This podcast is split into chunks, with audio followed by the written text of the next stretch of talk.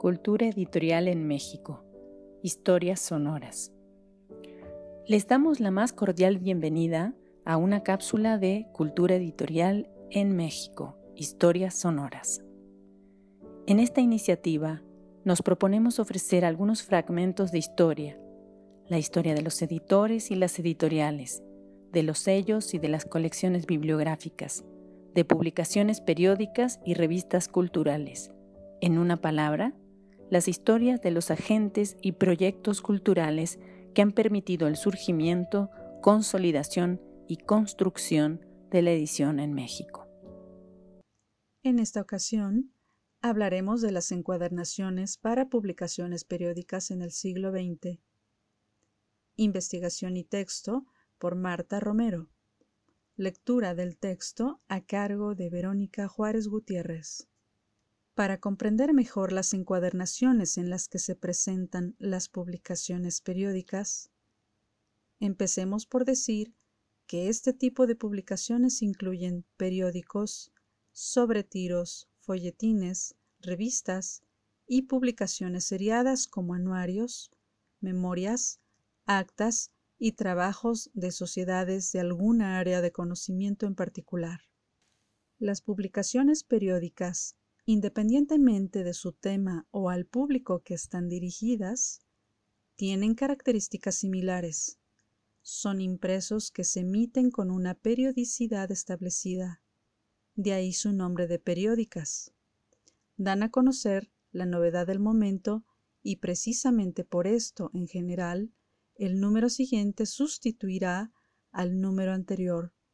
Por eso es difícil encontrar colecciones completas. Normalmente, a menos de que se trate de un coleccionista, los consumidores conservarán aquel número que contenga información de su particular interés, mientras que el resto de los fascículos serán desechados. Debido a esto, se pueden decir que son materiales efímeros, es decir, se publican para dar a conocer la información de vanguardia y vigente por un tiempo determinado, sin la intención de ser conservadas a lo largo del tiempo. Esta es la razón por la que la mayoría de las decisiones para su producción están condicionadas por factores económicos de la editorial, que también condicionan las posibilidades técnicas y tecnológicas para su elaboración. Tanto las condiciones económicas de producción como las particularidades comerciales, de mercado, culturales y sociales, incluyendo al público al que iban dirigidas y las consumía, se ven reflejadas en los materiales que se emplean en su producción. La materia prima principal es el papel, porque además de ser el soporte de la impresión, de él depende en gran medida las características y la calidad de la impresión. Para el siglo XX ya se había generalizado la producción y uso de papeles producidos de madera y para mejorar la calidad de impresión posible gracias a las nuevas tecnologías con las que se logró una mejor calidad de línea impresa e incorporar color, se desarrollaron los papeles estucados, mejor conocidos como papeles couché, que en el comercio era y sigue siendo posible encontrar una gran variedad de este papel, con características diversas de gramaje, brillo y calidad. Una vez impreso el cuerpo, algunas publicaciones, como revistas o anuarios, se encuadernaban el siglo XX fue la época en la que se logró la industrialización completa del proceso de encuadernación y pasó de las costuras hechas a mano a las máquinas engrapadoras y engomadoras y posteriormente a las costuras industriales. También se produjo el pegamento hot melt, de origen sintético llamado así porque es necesario calentarlo para lograr el estado líquido en el que se aplica, que sustituyó a las colas animales y los engrudos hechos de almidones.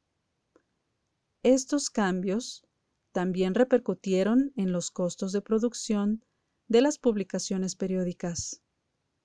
Ocasionalmente, cuando las publicaciones periódicas son longevas y se encuentran en las condiciones en las que se produjeron, es posible identificar cambios tecnológicos tanto en los procesos de impresión como en los de encuadernación.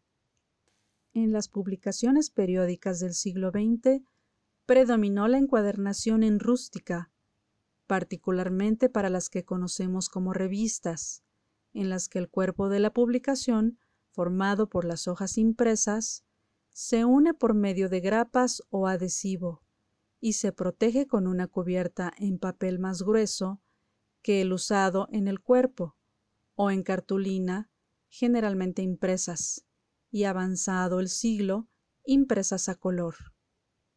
De esta manera, estaban listas para su distribución y venta. El público adquiría la publicación en una presentación manejable y cómoda para su lectura. En el caso específico de los periódicos, su tratamiento era distinto porque, una vez formado el cuerpo impreso, se compaginaba y se doblaba en secciones para su venta, es decir, no pasaba por un proceso de encuadernación posterior a su impresión. Ambas prácticas de producción, tanto para las revistas u otras publicaciones periódicas que salen encuadernadas de la imprenta, como el periódico que se vende sin encuadernación propiamente dicha, no son familiares porque se siguen utilizando hoy en día. Entre estos dos extremos de las revistas encuadernadas y los periódicos doblados sin encuadernación, se produjeron dos tipos principales de publicaciones periódicas. Las primeras son las impresas a manera de folletos, de formato pequeño y pocas páginas. Constaban de una cubierta de papel generalmente de color, impreso a una tinta, y el cuerpo del libro se componía de una a cinco o seis hojas superpuestas y dobladas juntas por la mitad, colocadas dentro de la cubierta sin ningún tipo de unión ni entre las hojas del cuerpo ni entre la cubierta y el cuerpo. Eran publicaciones de bajo costo, no solo porque se ahorraban en el sistema de unión que no tenían, también porque muchas veces el papel utilizado para las cubiertas era sobrante de otros trabajos aprovechado en la protección de estas publicaciones. Son escasas las publicaciones periódicas que se conservan de esta manera, tal y como salieron de la imprenta. La gran mayoría, sobre todo por razones de conservación, para mantenerlas unidas, se han ido encuadernando con el tiempo. Y las segundas son las que la doctora Dalia Valdés ha definido como periódico libros. Este tipo de publicaciones se editaron por fascículos, con una paginación corrida a lo largo de todos los que formarían un volumen ya encuadernados juntos. En ello se nota la intención del editor de formar un libro encuadernado a partir de los fascículos. Por eso el nombre de periódico libro. Era una obra por entregas periódicas, pero juntas forman un libro. La encuadernación del volumen se dejaba a la decisión del consumidor, aunque se pueden encontrar algunas editoriales que ofrecían el servicio de encuadernación de la colección o del volumen de sus producciones con costo preferencial para los clientes. Las encuadernaciones industriales con las que nacieron las publicaciones periódicas del siglo XX convivieron, como también sucede actualmente, con las encuadernaciones artesanales. Estas se realizan por solicitud del cliente y su tipo, entera en piel o tela o media en tela o piel, con decoraciones grabadas, doradas o de cualquier otro tipo, dependerá del gusto del dueño de la obra a encuadernar o de su poder adquisitivo para cubrir el costo del trabajo. Para las colecciones privadas y públicas, La encuadernación ha sido una alternativa eficaz para la conservación de publicaciones periódicas. En ambos casos, la encuadernación de varios fascículos en un mismo volumen permite su organización y su ubicación más fácilmente. En las colecciones públicas, además es una forma de evitar el extravío, pérdida o hurto de un fascículo que descomplete la colección. Se pueden almacenar más fácilmente porque se les dota de una cartera de cartón rígido que les da mayor resistencia mecánica para acomodarlas verticalmente y los lectores pueden consultar números consecutivos en un mismo cuerpo. Aunque encuadernar las publicaciones periódicas tiene sus ventajas, también tiene desventajas, sobre todo para las colecciones públicas en las que el presupuesto para la encuadernación siempre es limitado, lo que impide que se pueda dotar a cada publicación de una estructura de encuadernación diseñada especialmente para las características de cada publicación, como es el peso, el formato, si vienen hojas sueltas pegadas o engrapadas, o si el cuerpo es en hojas dobladas por la mitad, formando cuadernillos engrapados al centro. Otro aspecto en contra es que las primeras encuadernaciones de las publicaciones, así como el formato con los que salen de la imprenta, se pueden perder o modificar durante el proceso de encuadernación, lo que puede ser significativo sobre todo para los estudiosos de la producción de estas publicaciones o los coleccionistas que prefieren los ejemplares con las características originales. Los tipos de encuadernación artesanal que estuvieron de moda en el siglo XX fueron las enteras en piel en colores tabaco, chocolate o miel principalmente, o en piel rameada con tejuelos en color azul y rojo.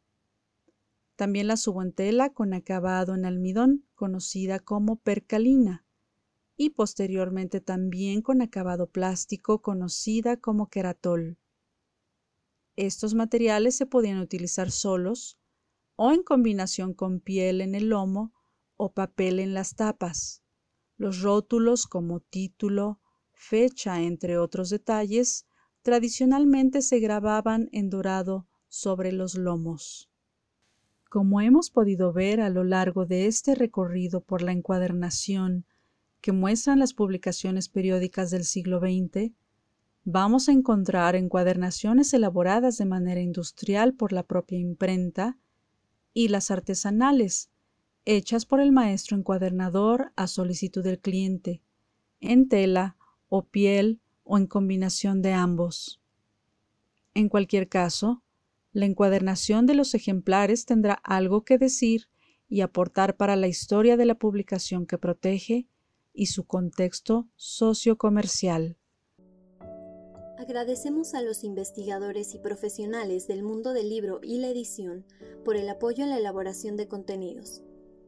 Los interesados en proponer nuevos contenidos, no duden en escribirnos a culturaeditorialmx.gmail.com. Los invitamos a seguirnos en Cultura Editorial en México, Historias Sonoras. Gracias por su atención.